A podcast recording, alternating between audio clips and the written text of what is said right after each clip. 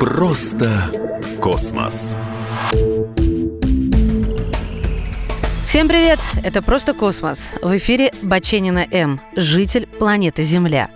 И если вы собираетесь провести отпуск на другой планете, то важно узнать о возможных климатических перепадах. Если серьезно, то многие люди знают, что у большинства планет нашей Солнечной системы чрезвычайные температуры, но не подходящие для спокойного проживания. А мы покоя не ищем. Какие точно температуры на поверхности планет? Ниже предлагаю небольшой обзор. Меркурий – планета самая близкая к Солнцу. Ну, таким образом, можно было бы предположить, что она постоянно раскалена, как печь. Однако, отсутствие атмосферы делает свое дело. И днем на Меркурии температура может достигать 427 градусов Цельсия, а ночью опускается до минус 173.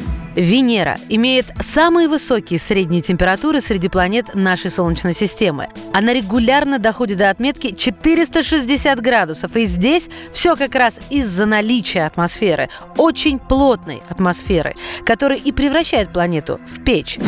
Земля. Третья планета от Солнца и до сих пор единственная известная своей способностью поддерживать жизнь. Самая высокая температура, когда-либо зарегистрированная на Земле, была 77 градусов Цельсия в Иране. Самая низкая в Антарктиде – минус 91,2. Марс холодно. Ну, потому что, во-первых, нет почти атмосферы для сохранения высокой температуры, а во-вторых, находится относительно далеко от Солнца. Минимальная температура на Марсе приблизительно минус 140. И, как поется в песне, вечное лето. А вот самое высокое нет, не летнее, 20 градусов всего. Но, как говорится, жить можно. У Юпитера вообще нет твердой поверхности, так как он газовый гигант. Таким образом, у гиганта и поверхностной температуры тоже нет. Наверху облаков Юпитера температура минус 145. Ближе к центру она увеличивается. В точке, где атмосферное давление в 10 раз выше нашего земного, температура становится практически комнатной – 21 по Цельсию.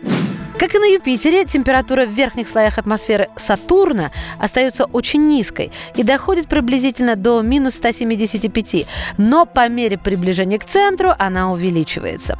Сатурн фактически сам генерирует тепло. Он вырабатывает в два с половиной раза больше энергии, чем получает от Солнца. Уран – самая холодная планета с самой низкой зарегистрированной температурой – минус 224. А Нептун проигрывает ему в несколько градусов. Там минус 218 на поверхности. Просто космос.